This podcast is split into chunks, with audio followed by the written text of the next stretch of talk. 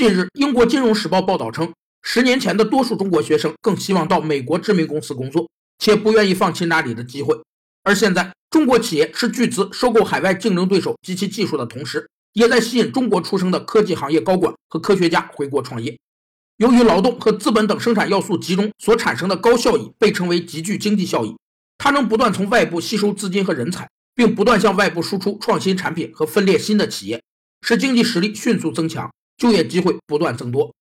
集聚经济效益的便利性体现在接近企业新生、创新和社会资本形成与积累四个方面，表现在集群内企业高度专业化的分工协作，各企业承担产业链中某一环节的活动，使得中小企业通过外部合作获得规模经济，进而实现企业柔性与规模的统一。